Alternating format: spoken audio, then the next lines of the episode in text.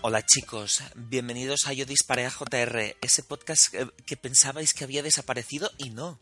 Seguimos aquí, los mismos de siempre. Un servidor, Peresula Ferré, que ya sabéis que colaboro en La Vanguardia y estoy aquí con la todo, todopoderosa medio naranja companion Marina Such del el diario de Mr. McCuffin y de Fuera de Series, guía del seriefilo galáctico. ¿Qué tal estás, Marina? Hola, Pera. Hola a todos. Eh, yo estoy, estoy bien. Hay que decir que parte de la culpa de que llevemos tanto sin, sin grabar es, aparte de nuestras agendas profesionales, personales, que a veces complican mucho las cosas, es que eh, fuimos cayendo también con el virus ese gripal de lo que fuera que circuló por toda la península ibérica, da la sensación y fuimos cayendo y yo es que estuve dos o tres semanas pero muy tocada, ¿eh? Me quedé hasta medio sorda y todo, o sea que muy mal. Y bueno, después, después grabamos un, un programa que yo creo que, que, no sé, cuando muramos habrá subastas de el programa perdido de Yo Disparé a JR que estuvo publicado tan solo 24 o 48 horas y que retiramos de, de la plataforma de Evox porque, porque podríamos decir que, que, había unos desajustes de sonido muy fuertes que mm. era, era imposible solucionarlos, Marina. Es muy sí, frustrante. No. Mm. Sí, no, no, con aquellos, con ese programa tuvimos el problema de que solo teníamos una pista de audio. Si hubiéramos tenido dos, se habría podido solucionar, pero solo teníamos una y había unos desajustes de sonido, de volumen del sonido muy serios, con lo cual, pues mira, mejor borrón y cuenta nueva para, compensar un poquito el programa de esta semana, podríamos definirlo que es como, ¿sabéis cuando tenéis hambre y os dicen, ¿quieres un chuletón? Y dices, no me apetece algo de picoteo y te pones en casa un poquito de fuet, un poquito de queso, un poquito de mejillones de escabeche, de frutos secos, de patatitas, de ensaladilla rusa, de mm, nachos con guacamole. ¿Sabes uno de esos días? Pues vamos a hacer eso. En lugar de centrarnos en ah, una serie en concreto, vamos a, comentar un poquito de todo, que además está llegando la hora de comer y me parece que se ha notado con la descripción de la sección. Ya te digo, de hecho, lo único que nos falta es tener aquí un vermú ahora mismo y, y, estar comentando todo, pues como si fuéramos unas señoras con el vermú, con las almendritas fritas y tal. Sería Ay, perfecto. Almendritas fritas. Dios mío. Son de esas cosas que están en las barras de los bares, de algunos bares, y que no acabas comiendo nunca en casa, pero que están tan increíblemente ricas, pero cuando vas a un bar que las tienen, no quieres pagarlas. Es en plan, ponmelas gratis. Hombre, claro. Pero bueno, yo creo que después de este, de este momento así de abrir boca, como sí, que dice, esto, esto, no es del sofá a la cocina. No, no, no. Eh, bueno, podemos ir comentando qué series estamos viendo, ¿no? O sea, sobre todo qué series estamos viendo en todo este tiempo que hemos estado sin grabar. Se han estrenado un montón de series nuevas, han terminado temporada otras también. Y hay algunas de las que seguimos siendo, o sí, seguimos siendo muy fieles, aunque lleven un montón de años en la antena, que es lo que te pasa a ti con Anatomía de Grey. Pero yo no sé si estás muy contento esta temporada con Anatomía de Grey, creo que no. A ver, yo es que para empezar este programa quería un poquito de salseo. De salseo, un poquito de guacamole, un poquito de salsa agria, un poquito de todo. Y, y es que Anatomía de Grey te da, mucho, te da mucha salsa. O sea, una cosa que me está encantando es que, como ya sabe todo el mundo, van a echar a dos médicos de anatomía de Grey y, hay un sector de los fans absolutamente tóxico que está yendo a amargar la vida a actrices que sí se quedan en la serie, como por ejemplo uh, la actriz que hace de Maggie Pierce, que se llama. Ahora no me sale el nombre, es McCreary de apellido. Ah, Ah, pero si acabo de escribir la noticia para la vanguardia, ¿por qué se me olvida? Va igual, que le están haciendo bullying porque como su personaje Maggie está teniendo, está siendo el interés amoroso de un doctor que antes salía con Sarah Drew que la han echado, o sea, no le han renovado el contrato, pues ahora todo el mundo va a por ella en las redes sociales. Me parece, me parece fatal que se persiga a una actriz por, por un personaje de ficción. Yo me acuerdo una vez que en Cataluña todos estábamos pendientes de quién era el violador del cor de la ciutat, que era el culebrón de sobremesa. Y me acuerdo que una vez, cuando ya se descubrió quién era el, el, el violador, yo iba por la calle, vi al actor y dije, ¡Oh, qué asco! ¡Un violador! Pero me lo dije dentro de mi cabeza. Después, al cabo de un segundo, procesé la información y dije, este hombre no es culpable de interpretar a un violador. Pues en Ya. serio, gente, controlaos. Ya, pero tú fíjate, el fandom, estas conductas tóxicas y básicamente de, de matones, de bullies, eh, del fandom en Twitter, está, lleva- llevamos como un par de años que son cada vez más habituales, ¿eh? En plan de acosar por Twitter a, a guionistas, eh, a un artista de, una ilustradora de storyboards de Steven Universe la obligaron a irse de Twitter por eso. Eh, las guerras de shippers, o sea, te quiero decir, el fandom está Sí. muy bien, excepto cuando estamos en, llegamos a niveles muy extremos. Pero es que el fandom, al fin y al cabo, demuestra que no es, no es mejor que, que, no sé, que los seguidores del fútbol, Mm. que los, que lo- la gente que opina de política en las webs o en Facebook. O sea, mm, los seres human- humanos somos todos la misma mierda. Para Ya. decirlo nada finamente. Ya. Pero justo esto que pasa en Anatomía de Grey, eh, es, curio- es curioso que mientras hemos estado de hiato, como que el, el gran, no es el gran escándalo porque ha estado muy como más larvado y más de se rumorea, se habla, no ha habido declaraciones oficiales de nadie, es el que ha habido en Arma Letal.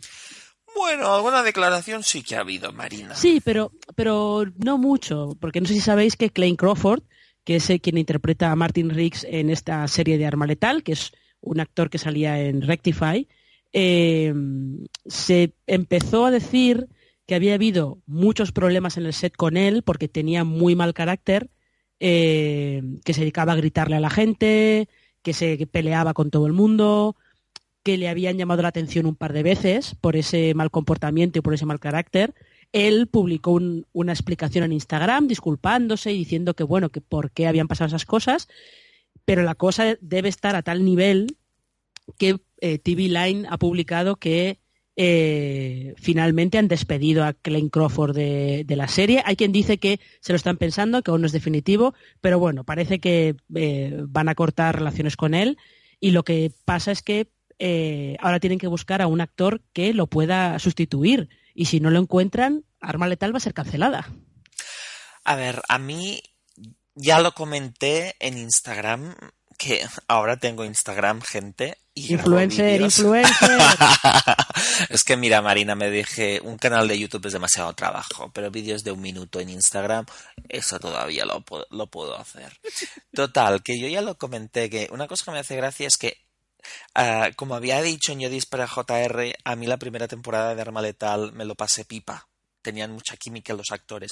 Y cuando fui a hacerles una entrevista, que fui a Londres a entrevistar a, a los, a Damon Wayans y a Clayne Crawford, que son los protagonistas, me hacía ilusión porque quería ver si tenían esa química. Bueno, sí tenían química. Se metían conmigo y todo. O sea, bromeaban, que habían pasado el verano juntos en el rancho, y eso me lo creo.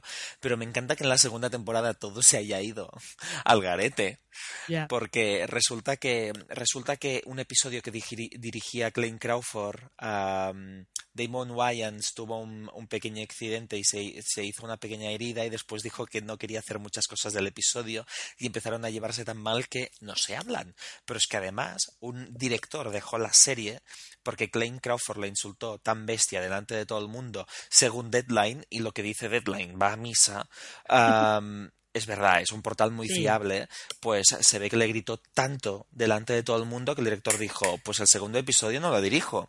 Y lo bueno es que la discu- las, dis- las disculpas de Clayne Crawford son muy ridículas. O sea, son ridículas porque dice que ha pedido disculpas, pero solo porque se lo pidió la empresa. Sí. Y que dio una parte de su sueldo como le obligaron. O sea, que parece que no. mm, que. Que aquello es, es como cuando tu madre te castigaba y te decía, tienes que pedir perdón, y decías, perdón. Con Pues lo mismo. pequeña. Y, y, y tampoco ha habido declaraciones de nadie del rodaje que desmientan estas informaciones, que sería Mm. lo primero que harían si no fuera real, que Clayne Crawford es una pesadilla.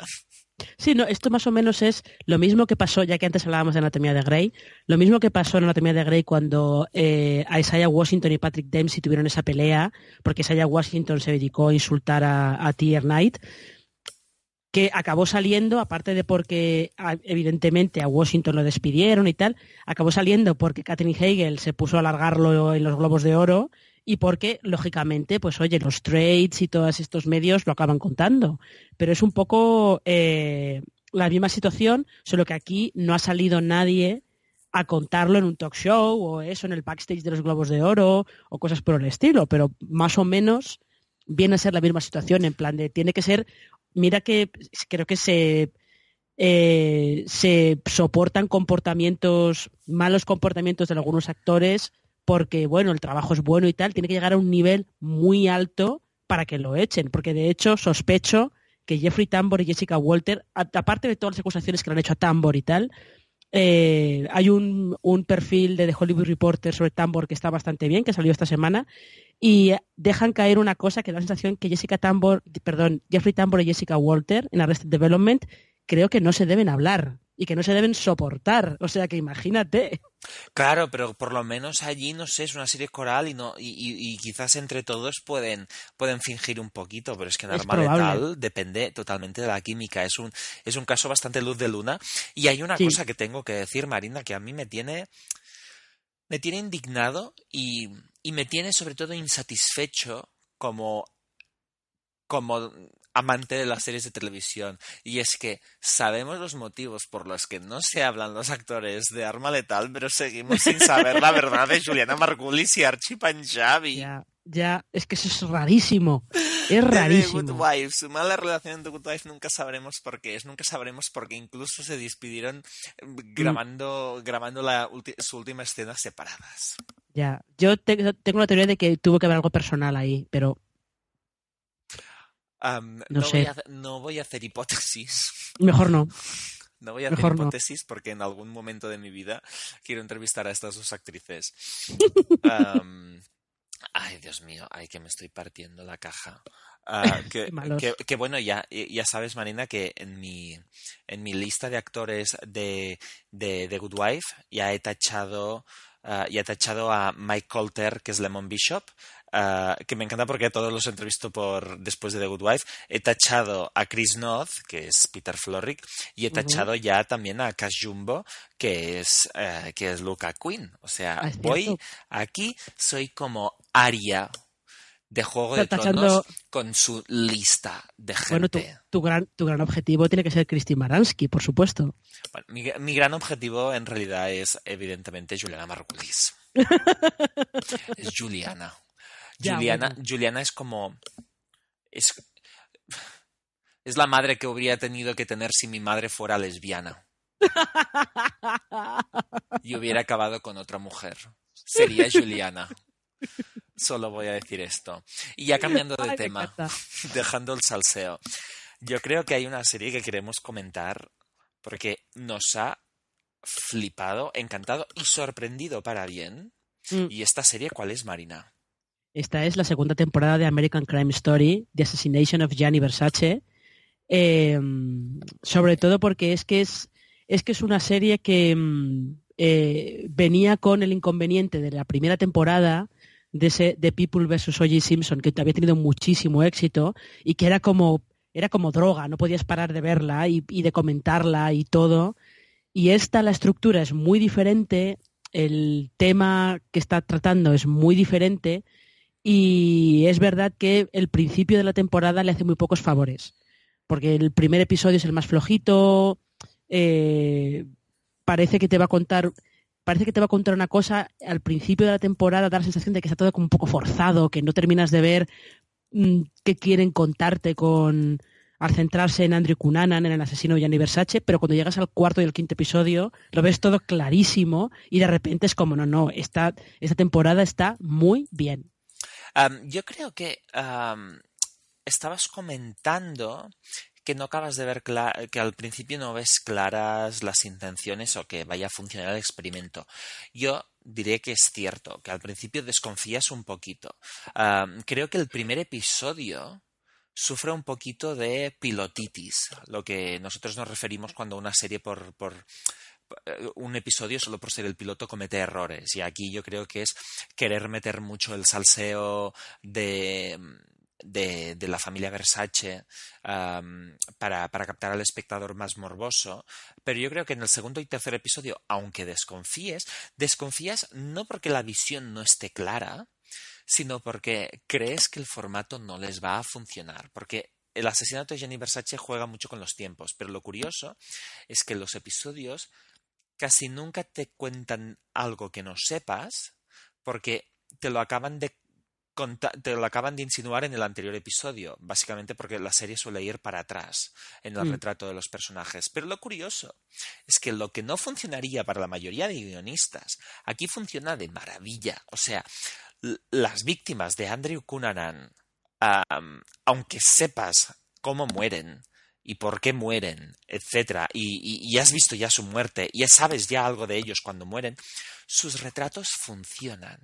Yo no sé, yo creo que hay un poquito de, de disonancia entre el paralelismo que nos vende, por ejemplo, el productor y director Ryan Murphy en las entrevistas con el resultado final. Yo no creo que se pueda hacer, se pueda hablar del crimen de Versace como un crimen homófobo en manos de Andrew Cunanan. Yo eso no lo creo, que es algo que nos han vendido, que era víctima de la homofobia eh, por ese crimen Jenny Versace.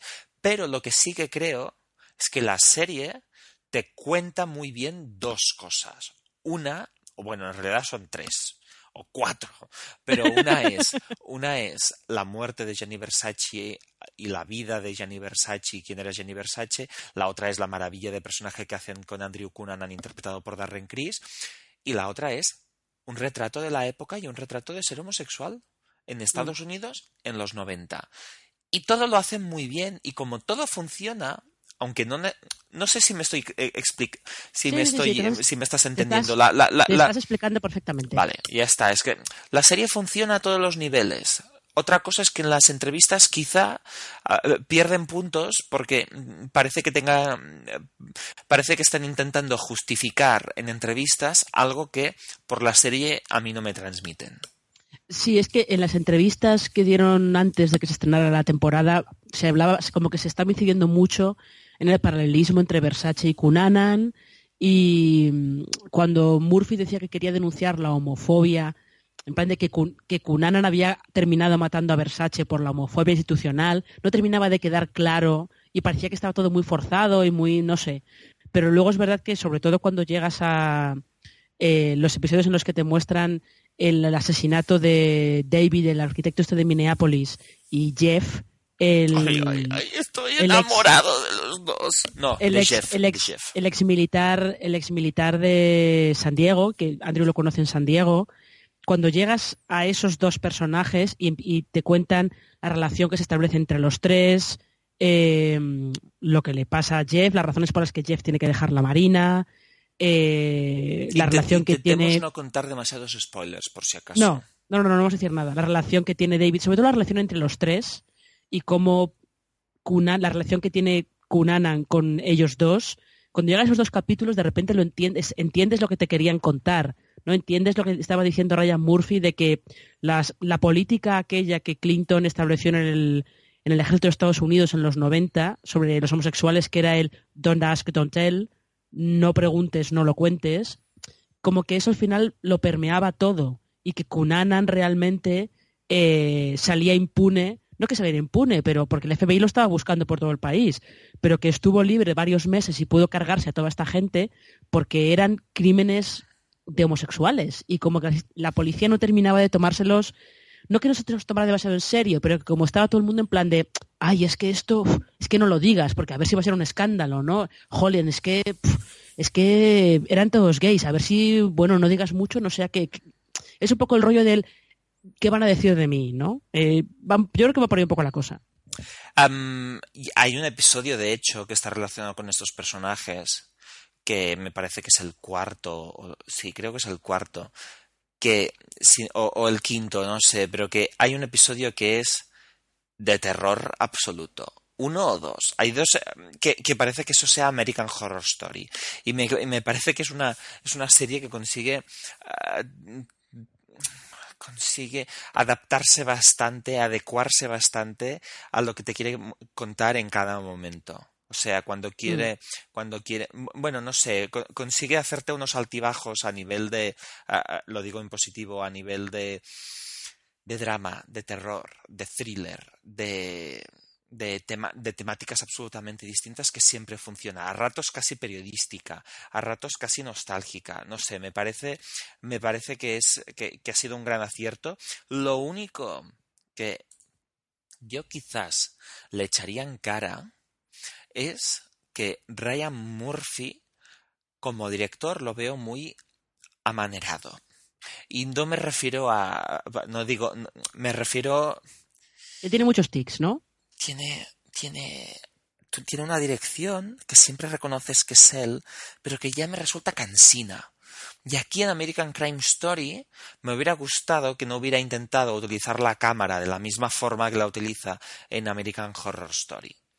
O en, o en O.J. Simpson, que sin embargo, en O.J. Simpson yo creo que la manera en la que utiliza la cámara sí que pegaba más con todo el lado de circo mediático y todo eso. Sí, pero igualmente siempre hay esas escenas que mm, están entrando en una habitación y utiliza un utiliza ciertos ángulos siempre muy concretos. Además, mm. en, en estancias que podrían ser tranquilamente la misma casa de mm, los mismos interiores de la casa de Nueva Orleans de American Horror Story 3, Coven, esas cosas que parece que todo sea la misma serie. Y quizás, mira, si lo quiero hacer con American Horror Story, que es la estética de la serie, muy bien. Pero aquí yo creo que se habría, podido optar por, por otros recursos de dirección que hubieran permitido hacer que fuera un poquito más fresca a nivel estético. Sabe un poquito mal. Me parece que no siempre está obedeciendo. O sea, creo que tiene mucho ritmo la serie, pero hay algunos planos que me hubiera gustado que hubieran tenido otro enfoque. Eh, puede ser. Yo es que ahora estoy intentando recordar quién es el, el director del cuarto episodio, que es como una cosa. Ah, Daniel Minahan, si este es un director de televisión súper veterano y tal. Eh, es que son esos, el, el cuarto y el quinto son como una cápsula que deja muy claro todo lo que, lo que te quieren contar. Eh, si además, esto es estoy yo como eh, hablando de mis cosas. Este Daniel Minahan es, ¿qué ha dirigido? Juego de Tronos. Creo que este hombre ha dirigido también, sí, Homeland, sí, bueno. Se nota que tiene, que está, que se, le, que se le dan bien esas cosas, esos capítulos así con mucha, con mucha tensión. Pero lo que pasa es que eh, esta temporada de American Crime Story en España la hemos visto a través de Netflix. Y hay otra serie que estamos viendo a través de Netflix que es The Alienist que yo estoy viendo ahora eh, y que a mí, me está, a mí me está gustando bastante, me está convenciendo bastante. Y eso que en realidad no está contando nada nuevo porque esto está basado en un libro El Alienista que se publicó en 1994 sobre eh, un grupo de un psicólogo de finales del 19, que entonces se les llamaba alienistas, y dos colaboradores suyos que están buscando un asesino en serie, un poquito a lo Jack el Destripador en Nueva York. Es verdad que no, no cuenta nada nuevo porque eh, pelis y series de asesinos en serie hemos visto muchas y de psicópatas a los que intentan entender hemos visto muchos, pero hay algo en la manera en la que está contada y sobre todo en el personaje de Dakota Fanning, de Sarah Howard, que está realmente muy bien. ¿Tiene muchos planos el personaje de Dakota Fanning? Eh, es que lo que son los tres protagonistas, que son Daniel Brühl, Luke Evans y Dakota Fanning, están más o menos al mismo nivel. Vale, o sea, tengo motivos para querer verla. Sí, sí, porque eh, Sarah Howard es un personaje muy interesante. Es la primera mujer que está trabajando en el Departamento de Policía de Nueva York, aunque sea como secretaria. Eh, se mueve en un mundo de hombres y además un mundo de hombres bastante hostil hacia ella, bastante agresivo, no agresivo de violencia física, pero un ambiente muy agresivo hacia ella y la manera en la que ella se comporta y se mueve, eh, la relación que mantiene con los otros dos, sobre todo con, con el personaje de Daniel Brühl, yo creo que creo que está muy bien. Y realmente no te está contando nada nuevo, ¿eh? porque está, lo hemos visto cientos de veces ya. Pero creo que está bastante bien. Hmm. Eh, yo es que todavía no he tenido tiempo de, de, de hacerle un vistazo pero, pero tenía, tenía curiosidad por verla porque he leído las críticas americanas, dicen que hablaban de ella como una serie bastante correcta, que me, me interesa ver uh, sobre todo estas series que el cable americano está haciendo y que creo que últimamente están acertando un poquito, por ejemplo, el canal TNT de Estados Unidos, mm. que está de TNT. Mm. Y, ay, y te iba a decir, a mí cuando he visto el tráiler me ha dado la impresión de que, de que me recordaría um, un título no sé si tú te acuerdas del nombre, que protagonizaban Johnny Depp y Heather Graham. From Hell. From Hell, no sé qué del infierno, de los infiernos. Sí, From Hell. ¿Recuerda? ¿Es un poquito parecido que contaba la historia de Jack el Destripador, etcétera? Es que esto es un poco un Jack el Destripador, eh, pero en Nueva York a finales del 19. Y que en lugar de matar prostitutas, lo que hace es matar a niños preadolescentes que trabajan como prostitutos.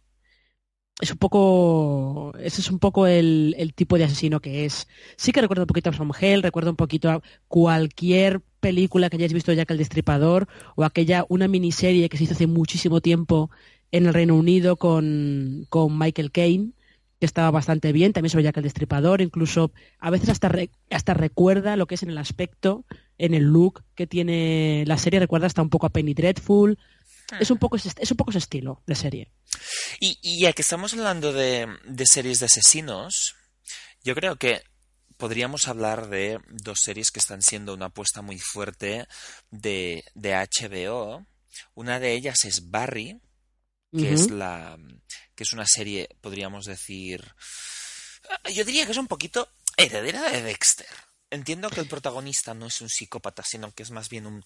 O sea, evidentemente tiene que ser un poquito psicópata para matar a gente, pero los mata por encargo y no, no le ves necesariamente una sed de sangre. Y es un, es un mercenario, un asesino profesional que de repente quiere dejar la profesión para dedicarse a ser actor porque se rodea de actores que son evidentemente losers de Hollywood. Y además HBO también ha estrenado Killing Eve, que es esa serie escrita por Phoebe Waller-Bridge, que es nuestra creadora maravillosa de Fleabag y de Crashing, y que además protagoniza Sandra Christina Young O y Jodie Comer, que Jodie Comer era, era un personaje fundamental de Dr. Foster, así que atrapado me tienen. ¿Tú has tenido la posibilidad de ver las dos, Marina? Sí, sí, además es, es, curioso que estén las dos en emisión, que las dos las tenga en España HBO, porque Killing Eve es de BBC América, pero es, curioso que estén dos en HBO España porque no es que pueda tener un paralelismo claro, pero es verdad que tienen, guardan puntos de contacto, sobre todo el lado cómico, porque Barry intenta ser una comedia negra. Era más comedia al principio, luego como, que se van metiendo un, poco más en el rollo más oscuro del trabajo de, del trabajo de Barry, pero Killing Eve tiene muchos toques de comedia negra. Killing Eve eh, puede ser realmente muy divertida. O sea, es realmente me, es bastante bastante interesante que estén las dos en emisión ahora mismo al mismo tiempo. Y yo, o sea, con Killing Eve yo me, estoy disfrutando muchísimo, ¿eh? Pero muchísimo. Yo tengo un problema, Marina, y mi problema es que Barry, por ejemplo, no me entusiasma. O sea, me, me resulta un... Creo que no acaba de funcionar. Me parece que uh, Bill Hader y Alec Berg, que son los creadores, intentan hacer un juego que aprovechan esta situación de Barry, del, del asesino profesional protagonista, para reírse de, de, los círculos de Hollywood, de los actores que nunca pierden la esperanza, aunque ya tienen arrugas y quieren seguir siendo los jovencitos de la película y ya no pueden ni tan siquiera optar a esos papeles, y que les toman el pelo con cursos caros y, y, y que todos los unos a los otros se mienten descaradamente con que pueden triunfar. Yo creo que hablan creo que, se quieren reír de esto, pero creo que no acaba de funcionar del todo bien como película, hay como serie. Y creo que Bill Hader, conocido por el Saturday Night Live, es de esos actores que funcionan bien en Estados Unidos, pero que a mí me cuesta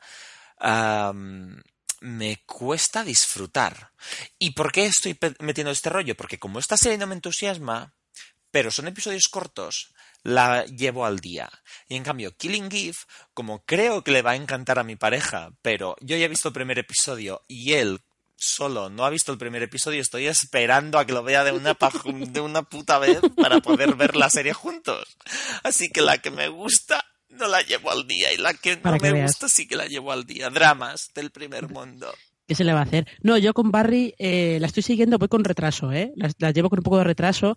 A mí Bill Hader sí que me gusta, pero me gusta en este tipo de papeles, en este de, en estos tipo eh, Barry, que además curiosamente está basado un poco en, la experiencia de Bill Hader en Saturday Night Live, porque él decía que sí, que se le daba muy bien eh, hacer Saturday Night Live, hacer personajes como Stefan y tal, pero que lo odiaba, que lo pasaba realmente mal haciendo Saturday Night Live y estuvo años, estuvo como ocho o nueve años haciéndolo. Entonces, por eso se, bas- se, eh, basaron un poco en este Barry, que es muy bueno matando gente, pero odia este trabajo. y resulta que encuentra otro trabajo en el que es malísimo, pero que le hace muy feliz. Que es curiosamente el trabajo que en la vida real le, le incomodaba, le hubiera incomodado. O sea, es, Efectivamente.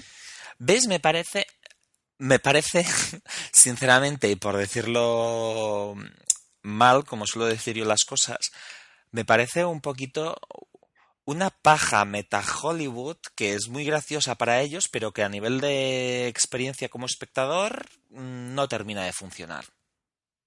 Sí, bueno, no, depende. Depende. Eh, A mí, me- a, mí me, hace- a mí me hace gracia, sin más, pero me, me hace gracia, lo confieso. Sí, pero por ejemplo yo la comparo con, no sé, es que con Insecure, con, incluso con Divorce, que Divorce no ha recibido todavía la luz verde para una tercera temporada y que yo creo que eso es mala señal, porque Insecure no tardaron tanto en renovarla y Barry ya está yo- renovada. Yo, yo creo que también es mala señal. Cuando, a veces cuando HBO tarda tanto es porque están esperando lo típico de, bueno, a ver, contadnos cosas para la tercera temporada, a ver por dónde queréis llevarla. Y a, y a mí me ha gustado mucho la segunda temporada, como también me gustó mucho la primera. Me parece injusto. Yo creo que tenían más. ex- cre- creo que esperaban que las audiencias serían mayores Sí, y que los premios serían mayores, teniendo en Mm. cuenta que sale, sale Sarah Jessica Parker y Mm, Molly sí, es, es- es probable. Yo, bueno, cuando, cuando por fin te pongas con Killing Eve, ya hablaremos de ella, pero yo realmente, o sea, eh, hay- eh, entiendo que hay bastante gente que no termine de, encontrarle el punto, pero me parece que tiene dos personajes protagonistas que están muy bien interpretados y muy bien escritos. Lo de Jodie Comer como Villanelle es, bueno, es una maravilla pura, es entretenidísima. Eh, y bueno, no, no sé por dónde irá después, pero realmente, realmente creo que ha sido, que es uno de los estrenos más destacados del año, de lejos, pero de lejos. Sí, he podido ver algo, pero es que claro, solo he podido ver el primer episodio y lo curioso es que por más que yo conozca conozca a nivel de que he visto sus cositas ah, y por cositas quiero decir series, no partes íntimas a Phoebe Waller-Bridge, por más que la conozca am, y por más que hubiera leído mucho sobre el tono que quería encontrar con esta serie sobre, sobre una asesina en, en serie que es por encargo también, pero bueno, que, que psicópata, Es una psicópata, a esta le gusta matar. Uh, le encanta. Pues um, sobre una psicópata y sobre la gente de la gente de los servicios secretos británicos que está aburrida de ser una simple funcionaria um, y de la re relación que se establece entre ellas, por más que leyera al respecto, cuando vi el episodio me sorprendió. Me sorprendió porque conseguía una cosa que no me esperaba. Y es que es, es um, sádica, pero accesible. Sí. Y sobre todo es. Intent, tiene muchas pretensiones, pero es desenfadada.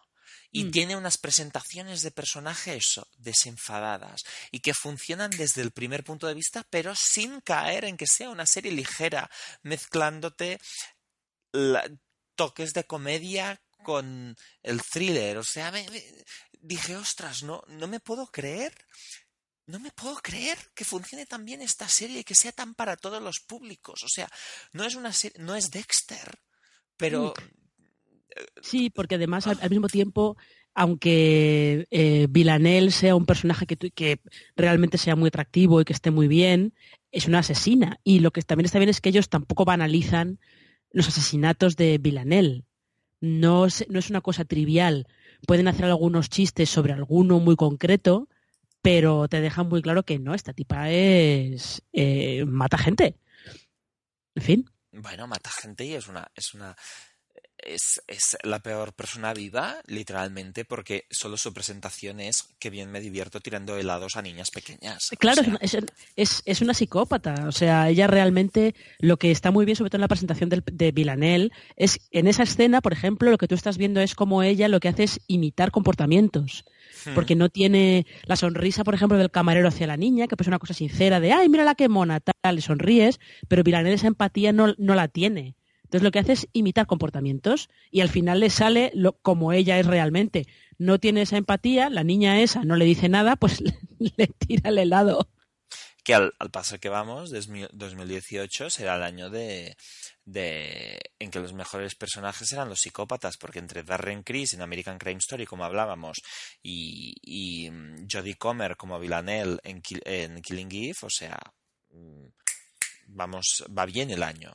Sí, y, y, además es un año, perdona, es un año justo en el que por lo menos el principio del año eh, lo que hay son muchos personajes femeninos que están muy bien. Porque aparte de la coincidencia en el tiempo de Killing Eve y las segundas temporadas de Westworld y de Handmaid's Tale, es realmente curiosa, porque en las tres, eh, en Westworld además ahora mucho más que antes, los personajes femeninos tienen muchísima importancia. Sí, sí, sí, porque ya no están, ya no están sometidas a ser simplemente robots sobre todo me refiero al, a los papeles interpretados por Tandy Newton y por Evan Rachel Wood, que son Maeve y Dolores. Esto, esto se nota. Este Ellas mismas, al fin y al cabo, son representaciones del empoderamiento, o apoderamiento, como lo quieres llamar, porque hay gente que está en contra del término empoderamiento. Mm. Y, y esto se nota, pero yo cuando he empezado la segunda temporada me he llevado de, Westworld uh, y no quiero entrar en spoilers ni nada, pero solo voy a decir dos impresiones. Una, no creo que esté siendo. Yo pensaba que a nivel de audiencia haría un ¡pam! un boom, un que, que crecería de forma exponencial, que doblaría audiencia. No es el caso. Sigue con mm, los mismos ha crecido... de la primera temporada, más o menos. Sí, creo que ha crecido, ha crecido un poquito, no una cosa loca, un poquito simplemente. Bueno, y estas, los directos no funcionan como evento, por ejemplo. No. Y esto me ha sorprendido. Y la otra es que creo que Westworld comete siempre confía demasiado a veces en, en, en, su atractivo y creo que es una serie que está muy bien hecha, pero creo que a veces es un poquito demasiado masticada. Y uno, de verdad que no como en la primera temporada no me acabó de funcionar tan bien como deberían eh, los últimos episodios y como habían jugado con los tiempos, más que nada porque ya todo lo tenía muy masticado cuando llegamos al último episodio, aquí me da miedo que suceda lo mismo. Pero masticado, eh, es que esta es la gran duda que hay con Westworld. Masticado te refieres a que la serie te lo da todo masticado o cuando tú llegas a esos últimos episodios las teorías de fans son tan ubicuas por todas partes que te da la sensación de que la serie te lo ha dado todo masticado. yo con supongo que es una mezcla de las dos, pero de verdad que en, en Westworld creo que hay hay ideas que son muy reiterativas y hay, hay momentos eh, del, del, final de temporada que me parecían muy expositivos ya. Y eso, cuando lo percibo ya como expositivo, pierde un poquito la gracia. o sea, no tengo, no tengo problemas en que se entienda, pero me parecía un poquito sobre, sobre expositivo. Yo creo que eh, lo que les pasa no que confíen mucho en ellos, sino que creo que en, a veces, con algunas cosas, no tenían muy claro que se, transmitieran bien al espectador y, se empeñaban mucho en aclararlo. Como de, no estamos muy seguros que con tanto juego de línea temporal la gente se haya enterado, vamos a explicarlo bien. Yo creo que iba más, era más, eh, íbamos por ahí. Y en esta segunda temporada siguen haciendo ese juego, más o menos. Eh, lo que pasa es que, es que no puedo quitarme la cabeza una, una comparación que leí el otro día por Twitter, que la hizo eh, Calimero, es un tuitero que se llama Calimero, Fernando Siles, que decía que esta temporada de Westworld está siendo eh, Juego de Tronos contada como si fuera Perdidos. Y el caso es que no sé por qué me pareció como una conjunción, como una destilación de lo que estaba siendo Westworld que puede, puede explicar bastante bien por dónde va esta segunda temporada. Yo, te, y, es que me parece bastante. Me, me, gustó este tuit de Calimero, me, me pareció muy acertado. Pero yo, yo, hay una cosa que no me quito nunca de la cabeza con Westworld y que, por ejemplo, es una de las razones por las que cuando hice el ranking de 2016 no, no la metí en, entre mis series, las que yo consideraba las mejores series de ese año. Y es que creo que en Westworld. Westworld es una serie que a nivel estético y a nivel interpretativo y a nivel de localizaciones, de vestuario, de ambientación, de tono, creo que todo funciona de maravilla. Pero tengo la impresión de que Lisa Joy y Jonathan Nolan, como narradores, no son correctos, pero sin ser sobresalientes como guionistas. Y esa es una impresión que nunca me quito de la cabeza cuando estoy viendo Westworld. Siempre estoy esperando a que haga ese paso más.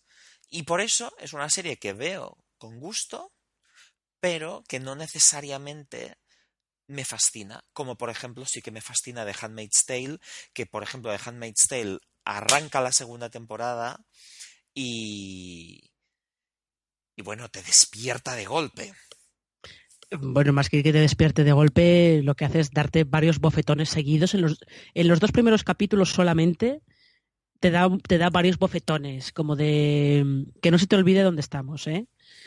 Eh, también es que yo creo que son, aunque sea curioso ver ese, ese protagonismo femenino de las dos, también es verdad que son series diferentes. Ah, sí, no, no, no, son series yo ya, no, no, pero yo me refiero a, a, Yo creo que el objetivo de todo guionista es que cuando empieces una segunda temporada digas, wow, qué bien que he vuelto. Eh, sí, claro. Eso, eso, también es cuestión. Yo, por ejemplo, a Westworld le he leído mucha gente definiéndola como que es demasiado cerebral, que es demasiado intelectual. Digo, hombre, no creo que sea demasiado intelectual. Lo que pasa es que es cierto que son personajes que están todo el rato hablando sobre la idea que ellos tienen de cómo tiene que ser su mundo y tal. No sé, pues me no parece me que intenta. Y yo te diré, Marina, que la gente que cree que es muy cerebral, yo creo que es gente que asume que porque tiene tiene unas cadencias concretas, se emite en un canal concreto y tiene el aspecto que tiene y con los actores que tiene, asume que es mucho más profunda de lo que realmente es. Pero a mí, a mí Westworld me parece una serie bastante de superficie. O sea, no es una serie. Es que, yo creo, es que yo creo que Westworld es una serie que, eh, a pesar de que pueda tener a veces ciertas aspiraciones, está buscando más el entretenimiento y está buscando más, vamos a ver cómo podemos contarte esto de una manera que te enganche y que sea atractivo y tal, más que estar pensando en lo que sería una serie muy intelectual, que es vamos a, vamos a ver este concepto y a ver cómo te lo podemos transmitir y, tal. Yo creo que ellos creen estar haciendo una serie mucho más conceptual de lo que mm. es. Perdona. Mm, no lo sé, no lo sé. Eh, a lo mejor para algunas cosas sí, pero yo creo que en gran parte para todo lo demás no, ¿eh? Hmm. No lo sé. Lo que pasa es que es más un, es más un puzzle.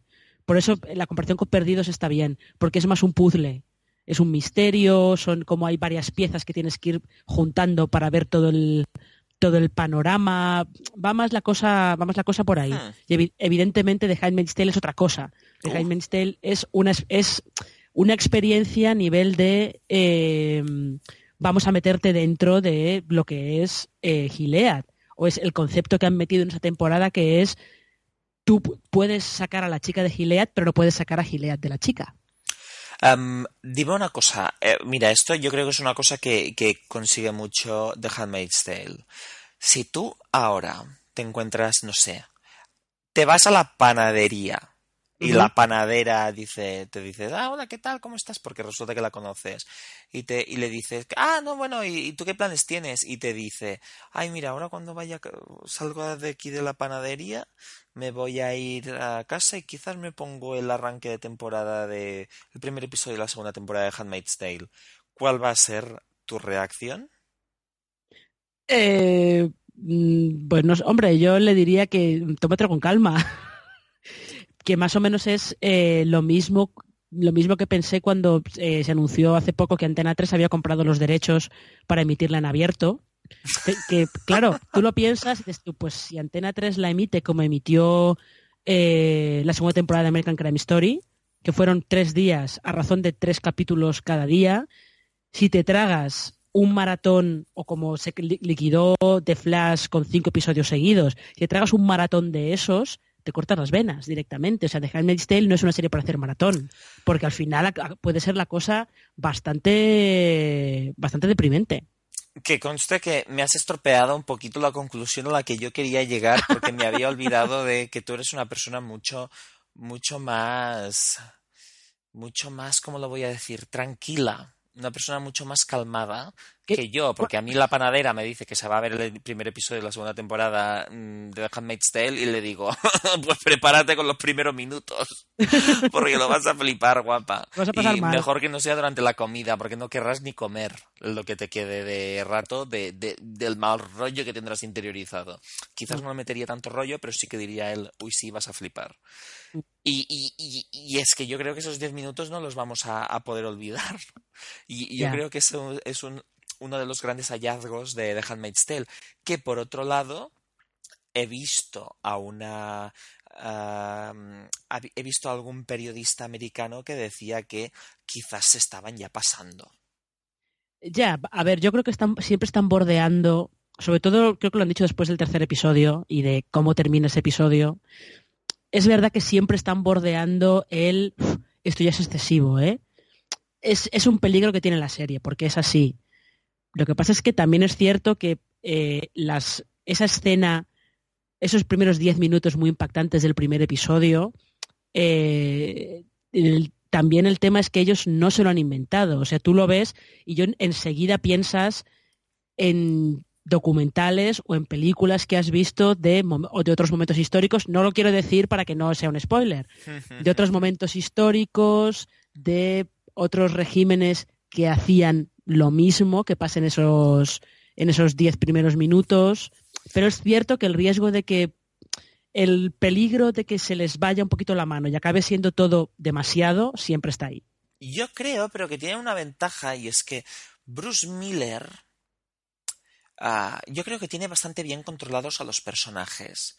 Yo creo que mientras no pierda de vista los personajes y la humanidad y la maldad que tienen dentro de ellos, yo creo que va a funcionar. Más que nada porque yo el otro día estaba leyendo uno de estos críticos que creo que además eran Vulture, que hablaban de esto, de torture porn, de pornografía de la tortura ya, y que, y que sentía ya que era innecesario. Y yo pensaba, pero entonces, una cosa es cuando algo es gratuito. Pero a ver, es verdad que este mundo es inventado pero en realidad mm. lo que te, el objetivo de The Handmaid's Tale es transmitirte no solo que te puedes encontrar un psicópata por la calle y te puede tener encerrado en un sitio. No es una cosa así inverosímil. Hay, quiero decir, una cosa así que es la, la excepción del planeta Tierra. No, no, no.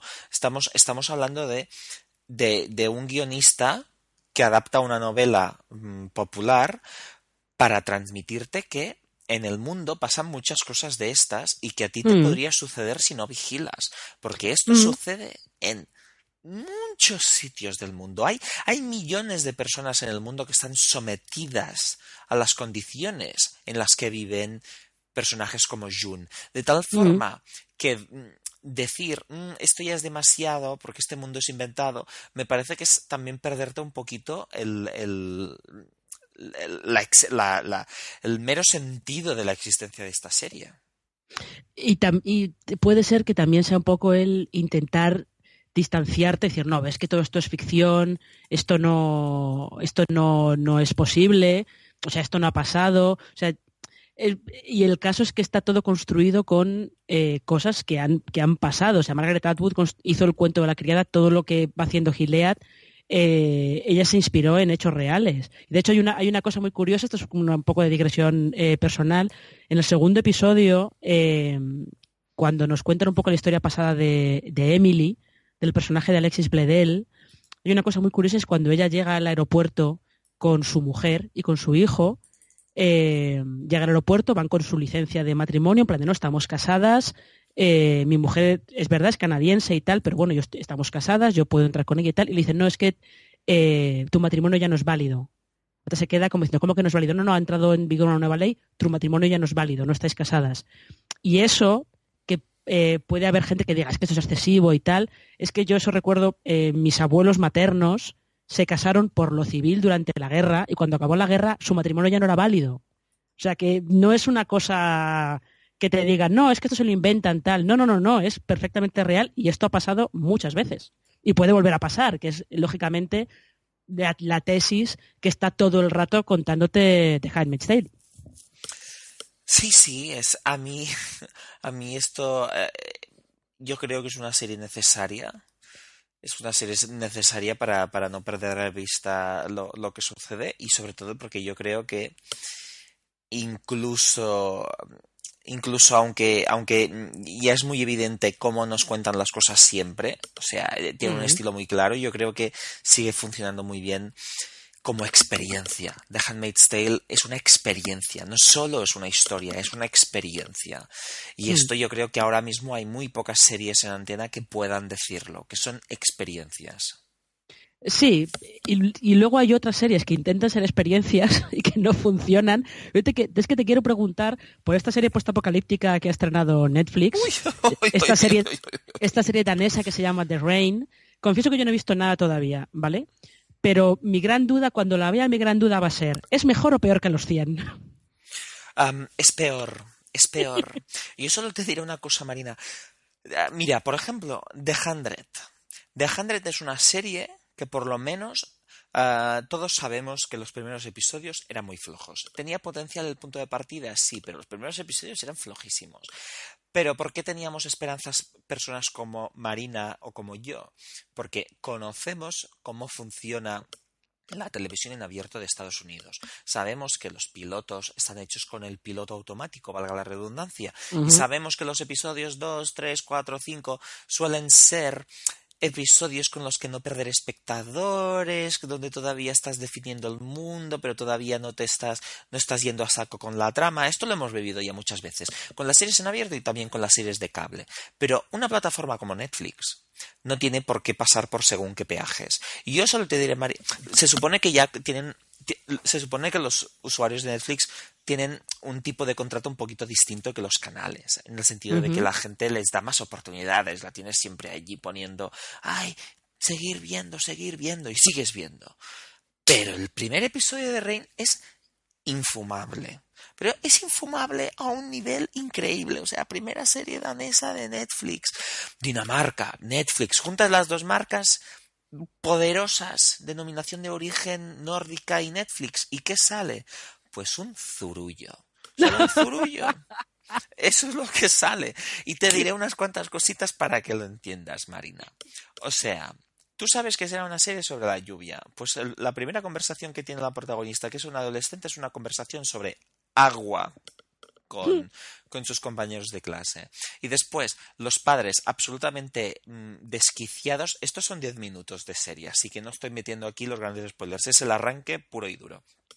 Están en un coche huyendo, donde en la radio dicen cosas raras y los padres están absolutamente desquiciados y el niño de detrás no se quiere poner el cinturón que a mí me encanta porque el niño no se quiere poner el cinturón y yo he sido niño y me acuerdo que tú cuando veías a tus padres realmente descolocados por la razón que fuera, tú estabas allí calladito intentando mm, porque te daba miedo la situación, ¿sabes? Y me mm. encanta porque no se quiere poner el cinturón y evidentemente aunque haya una hermana y haya una madre haciendo de copiloto, el padre se despista y, crean un, accidente de coche. Pero lo mejor del accidente de coche es que supuestamente no pueden tener un accidente de coche porque si no, no podrán llegar donde tienen que llegar. Pero donde se quedan tirados con el coche está precisamente ese búnker super secreto donde ellos tenían que ir. Y me encanta porque es un búnker secreto, super tecnología punta y donde te puedes pasar seis años de tu vida con sala de reuniones y todo. Pero no hay cámara en la puerta de entrada. Oh. ¿Sabes? O sea, es, un nivel de inverosimilitud. Llaman a la puerta quienes no lo sabemos a menos que abramos la y abrimos la puerta sin mirar por la ventanilla ni, ni, ni hay un, un, un, visor de quien tienes a la puerta. O sea, es tan absolutamente ridículo que, aunque el segundo episodio esté mejor y el tercero también, yo no puedo evitar desconfiar de esos guionistas porque han hecho algo muy malo me da la sensación de que esos guionistas tendrían que haber visto un lugar tranquilo, ¿no? Y cómo manejan lo de los, refugios y los búnkers hechos un poquito así con hágalo usted mismo. Mira, uh, no lo sé, Marina, es es de lo peor que he visto en mucho tiempo ese episodio. Como te digo, estoy siguiendo con la serie por curiosidad, porque son episodios cortitos. Pero, pero vi eso y pensé, pero ¿cómo habéis dado luz verde a esto? ¿Y cómo puede ser un piloto tan mal escrito? Es que estás allí y dices, ah, eh, es que no, no puede ser, no nos puedes meter Netflix en esa situación de a los primeros diez minutos de ver una serie, cruzar los dedos y pensar que el niño muera, que el niño muera. ya, ya, sí. Porque además nunca muere el niño. Evidentemente, porque tiene que, tienen que seguir teniéndolo ahí para que vuelva a cometer alguna estupidez para crear conflicto de manera artificial. Ah, no, crece a los 20 minutos, ha crecido 6 años, así que no lo tienes que soportar mucho más. Pero bueno, el daño ya está hecho y mi desconfianza ya está establecida.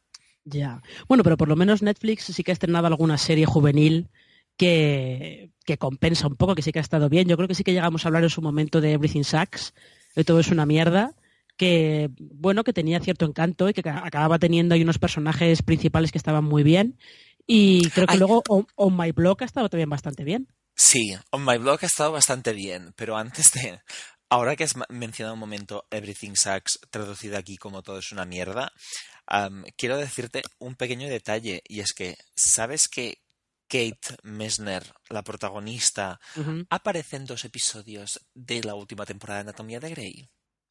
¿Qué me estás contando? Sí, es la madre del niño de acogida que adopta a un médico y además es drogadicta y por eso aparecen dos episodios. Anatomía de Grey son urgencias para todo eso, ¿eh? Totalmente. La vi y dije, mira, mira qué bien. Por lo menos esta chica ha cobrado algún cheque más después de que Netflix haya cancelado a traición esa serie. Pero, pero bueno, sí, On My Blog. On My Blog, una serie creada por, entre otros, Lauren Jungerich, que era la creadora de Awkward, y que podríamos decir que otra vez explota las dinámicas de adolescentes, pero esta vez aplicadas a un barrio bastante marginal donde uno de los retos de los protagonistas es llegar a la escuela sin que les peguen una paliza que no está mal. No está mal. ¿Tú has podido ver algo, Marina? No, no, no, yo no he podido ver nada. Eh, no he podido ver nada, pues no sé muy bien por qué. No sé si es que eh, creo que terminé Everything Sucks justo cuando estrenaban On My Blog y como que no, por lo que fuera, no, no entró en mi radar para, para verla, la verdad. ya he hablado tan mal hoy que no puedo decirte el comentario que te iba a decir ¿Qué te iba a decir después de que te cancelasen Everything Sucks? No tenías el pa farolillos. Yo creo que tienes uno también acaba un poquito con esa impresión o que piensa que son dos series de adolescentes estrenadas muy seguidas. Yo te diré, Marina, que no tienen nada que ver y que conociéndote te va a gustar. Porque si te digo, Marina, que es awkward meets The Wire.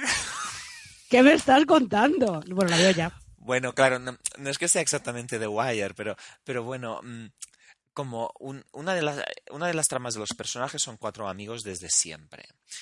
y uno de los personajes tiene un problema, y es que tiene figuras paternas ausentes, su hermano acaba de salir de prisión, y su hermano mientras él está en el instituto, su hermano le obliga a, a formar parte de su banda. Y claro, los otros tres, entre bromitas de amigos, de me enfado, me enamoro, está esa la, payasa a la que todos pasamos, porque hay una, una reggaetonera latina que, que además de físico es bastante peculiar y que lo mejor es que le encanta hacer comentarios obscenos y ponerse a hacer twerking en cualquier sitio, cosa que siempre tiene que acompañar de su inhalador porque es asmática y siempre acaba ah, jadeando después de hacer twerking, lo cual es, mm, quiero decir, es un cóctel muy explosivo. Claro, tienes el, el conflicto de los chavales quieren que su hijo, que su hermano mm, no forme parte de una banda de una banda callejera de en plan tienes que matar a alguien porque mm, me apuntó con una pistola. O sea, es, es, un dilema potente no no es no es una chorrada no es, una, no es un problema de primer mundo, es un problema de verdad. y, funciona. Con esto tienes un poquito más de confianza que con Awkward, que Awkward acabó demasiado ensimismada en ella misma, siempre repitiéndose, y aquí como los problemas son reales, puedes quizás empatizar mejor con los personajes. Me lo voy a apuntar. Es que yo creo que además como que On My Blog coincidió con que yo empecé a ver de terror y me quedé viendo de terror aunque es verdad que es una serie que se ha quedado un poco, como que ha pasado un poco más desapercibida, lo que parecía al principio, pero que es otra serie también muy de lo que antes comentábamos de crear una. Creo que lo, no sé si lo comentábamos en el programa, lo hemos estado hablando antes de empezar a grabar, eh, que es una serie que crea una atmósfera y la atmósfera es prácticamente eh, como su gran punto de venta, como quien dice, ¿no? Luego también es verdad que está bien cómo, los actores van llevando el declive de esos personajes, al final todo acaba siendo demasiado el estar atrapados en el hielo, el monstruo que está detrás de ellos, los propios problemas personales que tienen todos. Yo, a mí me está pareciendo que, que, está muy bien. Esa mezcla entre la cosa y Picnic en Hanging Rock que están llevando está bastante, bastante lograda. Pero también es verdad que es un poco difícil que de terror sea la serie de la que esté todo el mundo hablando ahora mismo, claro. Yo creo que el, factor de época siempre juega un poquito en contra. Lo que sí se puede decir a favor es que AMC la promocionó mucho aquí en, en España y, les funcionó bastante bien en el estreno. Consiguieron mm. salirse de la sombra que es de que de, de, Fear the Walking Dead, por ejemplo. Y yo creo que en Estados Unidos por lo menos ha generado un poquito de, de conversación y la crítica le ha prestado un poquito de atención, que yo creo que al canal AMC después de estar tan ofuscada con el universo de Walking Dead, ya le convenía salirse un poquito de esto, que no todo. Que, que, que hicieran algo que no fuera ni Fear the Walking Dead o de la franquicia de Breaking Bad y, y que tuviera buena recepción, sobre todo porque The Walking Dead, um, oh Dios mío, Dios mío, qué mala ha sido, mala ha sido la última temporada, ha sido funesta. Y, sin embargo, yo he leído gente que con Fear the Walking Dead están bastante más contentos en esta cuarta temporada. Lo que pasa es que yo ya abandoné hace mucho tiempo y creo que no voy a volver, pero la gente parece estar eh, más contenta con el rumbo que, que está tomando la serie, pero bueno. No sé hasta qué punto. Después de haber hablado de tropecientas mil series, ¿tú crees...? se, me han quedado otras dos que estoy viendo que no, que no he comentado todavía. ¿Cuáles más querías comentar, Marina? Eh, no, no, es que lo que te quería preguntar es si tú estabas siguiendo, porque ahora con todo este, con el fenómeno de la casa de papel, por ejemplo, que se ha hablado mucho sobre si las series españolas están, están cambiando o no, o eh, qué pasa que eh, las cadenas españolas lanzan series que empiezan funcionando bien, luego se desinflan, no pasan de la primera temporada, pero cuando pasan a, Netflix mismamente, allí funcionan muy bien. Y yo tengo mucha curiosidad por ver qué va a pasar con Fariña, porque Fariña arrancó en audiencia muy bien y luego ha ido, se ha ido desinflando, se ha ido desinflando, se ha ido desinflando. Y yo no sé si esta serie, si A3, si Antena 3 tiene acuerdo para que, por ejemplo, entre en Netflix en algún momento no sé qué va a pasar con Fariña después, porque yo creo que Fariña es bastante. Es una serie bastante correcta, tiene algunas cosas que están bastante bien. Sí. No te está contando nada nuevo tampoco, pero bueno, pero por lo menos es una cosa un poco, un poco distinta. A ver, voy a hacer un comentario que no, no, quiero que, que, se pueda tomar como una crítica a, a todas las personas involucradas con Fariña. Pero creo que Fariña es una serie que tendría que haber salido hace unos añitos. O sea, no puede ser que si, si, si, España tenía la historia de Fariña, y además la gente de Galicia lo sabe, porque la gente de Galicia, yo he estado en Galicia con gallegos, y literalmente te dicen, mm, es algo que todo el mundo sabe, es algo que mm, yo alguna vez sin querer, mira, andando el fin de semana por la mañana me he acercado a una, ahí no sé, un, día por la tarde o por la noche he ido a pasear, me he acercado a una calita y he tenido que irme corriendo porque no sabía lo que estaba sucediendo allí dentro. Teniendo estas historias, tenemos, teníamos que esperar a que diera el pelotazo Narcos, después de que hubiera ya funcionado muy bien el patrón del mal, ¿teníamos que mm. esperar tanto a sacar la historia de Fariña? No podían, no podíamos haber sido más más precursores en el género, en este género. Esto es lo que me sabe mal porque Fariña es una serie que está muy bien. Sí, porque además encima el libro en el que se basa que al final Fariña se, estrenó cuando se estrenó cuando se ha estrenado porque Antena 3 quiso aprovechar el secuestro judicial del libro. Pero el libro en el que se basa tiene ya unos años también debe tener como tres años o una cosa o una cosa así. Porque la historia ya estaba independientemente del libro la historia ya estaba o sea no puede pero ser que en este caso Matalobos este tendría que haber sido estatal. Ya ya. Lo que pasa es que eh, Matalobos se quedó en, en la gallega y aquí yo creo que era cuestión de mejor si tenemos un libro en el que basarnos, mejor porque si no nos pillamos los dedos. Si alguien viene a, pedirnos explicaciones, por ejemplo, de creo que es el sexto episodio, cuando eh, explican un poco la relación entre los narcos y el, eh, la Junta de Galicia, las diputaciones provinciales y lo que era el PP gallego, básicamente, yo creo que estaban un poco en plan de si alguien les viene a pedir explicaciones por esa escena, por ejemplo, es decir, no es que está en este libro. Yo esto lo he sacado del libro, a mí no, no vengas a decirme nada. No lo sé. Yo creo que, yo creo que también tenían que, antes de, para que una cadena en abierto en España emitiera Fariña, tenían que llegar antes cosas como Vis a Vis, por ejemplo. Hacía falta un, como unas cosas previas para que Antena 3 pensara, vale, esta historia puede funcionar. Sí, la lástima es que, como te digo, mm, a veces echas de menos un poquito más de... De riesgo, sí. De, sí, de riesgo y de, y de, ostras, intentar, intentar ser el primero. O, por lo menos no ser el último en subirte a una moda. Eso, eso es lo que he hecho de menos, porque después salen cosas muy buenas y tú sabes que, si, tú sabes que si Visa Visa es buena, no es por no es porque mm, necesariamente hayan visto series de, de, prisioneros. Yo creo que es porque hay talento delante de las cámaras y detrás de las cámaras a todos los niveles. Por eso te sabe mal que tenga que, tenga que, fuera la mm, X serie carcelaria de los últimos años, pudiendo haber sido precursora, ¿sabes? Sí. E, echas un poquito en falta esto. O sea, si alguien, a menos que alguien haya hecho algo similar fuera de España, y haya tenido ya mucho éxito, no se atreven a hacerlo aquí. Y eso es algo que, mm. que duele, porque me sabe mal por los propios guionistas. Sí, sí, sí, sí, sí, porque luego además hay cosas y luego también esa táctica que tienen las cadenas españolas de estrenar series, a veces las estrenan con, o con poca promoción o esta manía de te la estrenamos mañana sin dar tiempo a que a que la gente le suene un poco de qué va el, tema y tal. ¿Dónde está la verdad? Mira, la verdad, la mentira. Ya los periodistas de televisión de que coincidimos siempre en actos en Madrid empezamos, estamos llamándolo la mentira directamente. Claro, Esa serie, este paso no la vamos a ver nunca. Es que es increíble. Un año, llevan más, Telecinco lleva más de un año promocionándola, retirándola. Eh, cuando escuchéis esto, a lo mejor ya tiene fecha de estreno porque el último rumor es que la van a lanzar contra la Catedral del Mar. Y la ah. Catedral del Mar se va a estrenar probablemente en cuanto, ahora mismo cuando estamos grabando este, este podcast, Fariña va a emitir su último episodio esta semana. La teoría, porque ahora mismo, en este momento, no tenemos fecha de estreno para la Catedral del Mar. La teoría es que la Catedral del Mar se va a emitir justo cuando se acabe Fariña, la semana siguiente, y que Telecinco va a lanzar la verdad contra la Catedral del Mar, porque sería como un movimiento muy de ellos, ¿no? Sería como muy tal.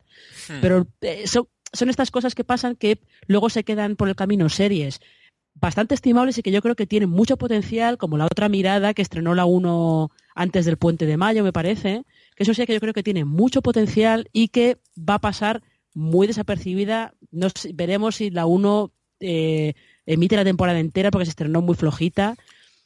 Es una lástima. Sí, es bueno, pero es que tuvo nada de promoción. nada, cero. Nada. Cero. Una, una, promoción mínima. Eh, la lanzaron justo contra Fariña y Factor X, lo que tiene Telecinco. En fin, y el, el primer capítulo está mejor de lo que yo esperaba.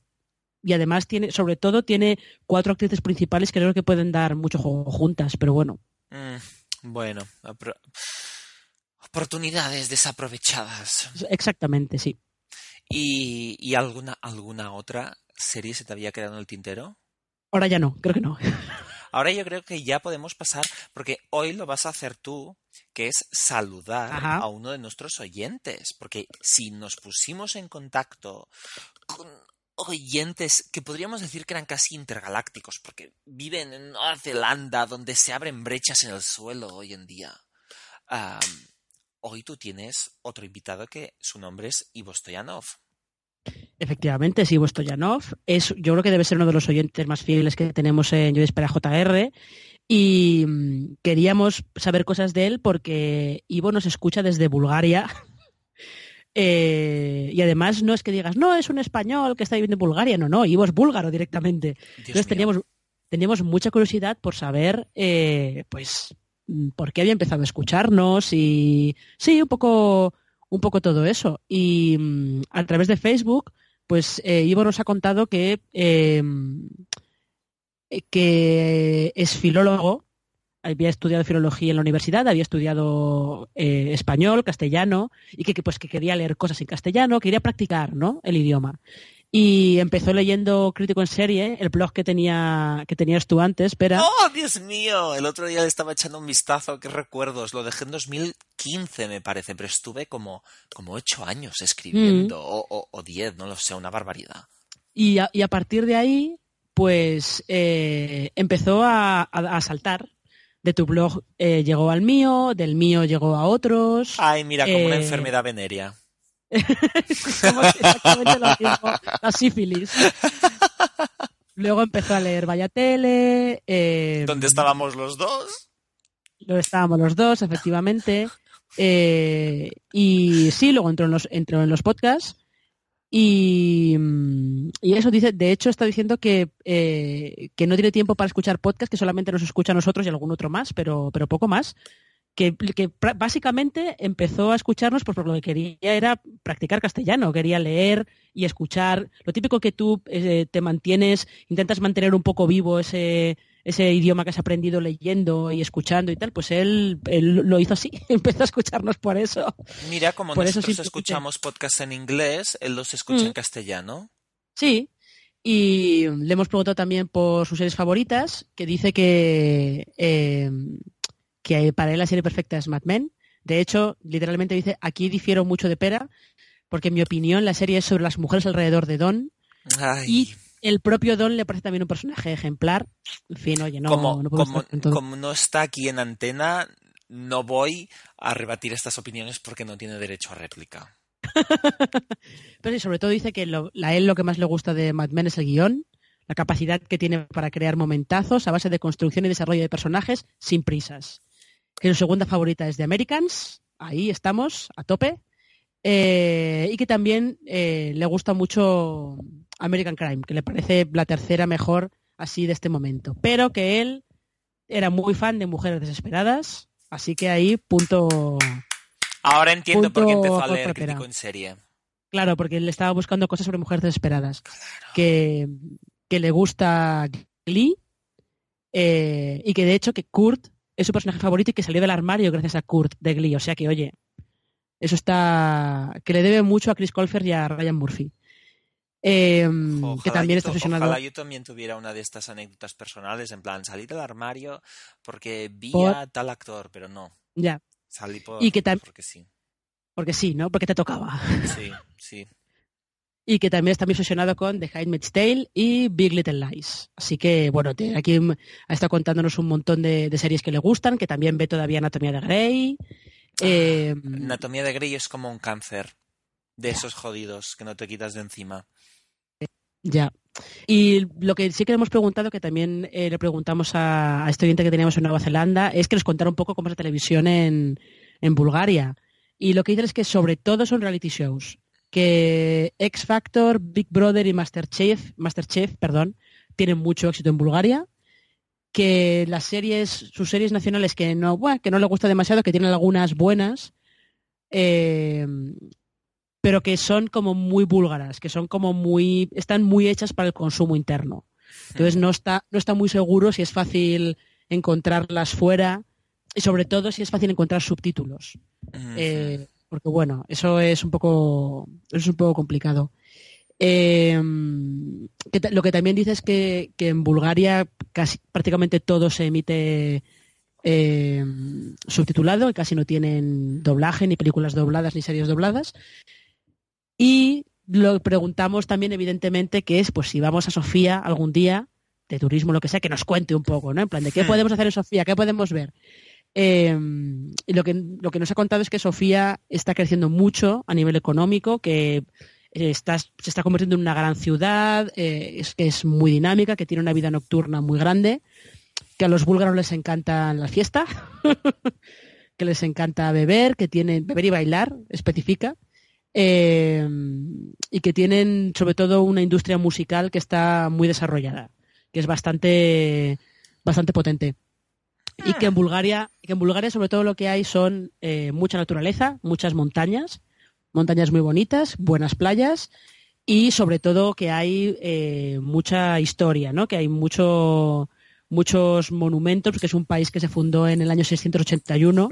Entonces, evidentemente, hay mucha historia en, eh, por todo el país, porque además creo que dice que es de los pocos países que nunca han cambiado su nombre desde su fundación. Con lo cual, bueno, pues hay ahí también un, un aliciente para el que le guste, para el que le guste el turismo histórico. Marina, una, una pregunta. Dime.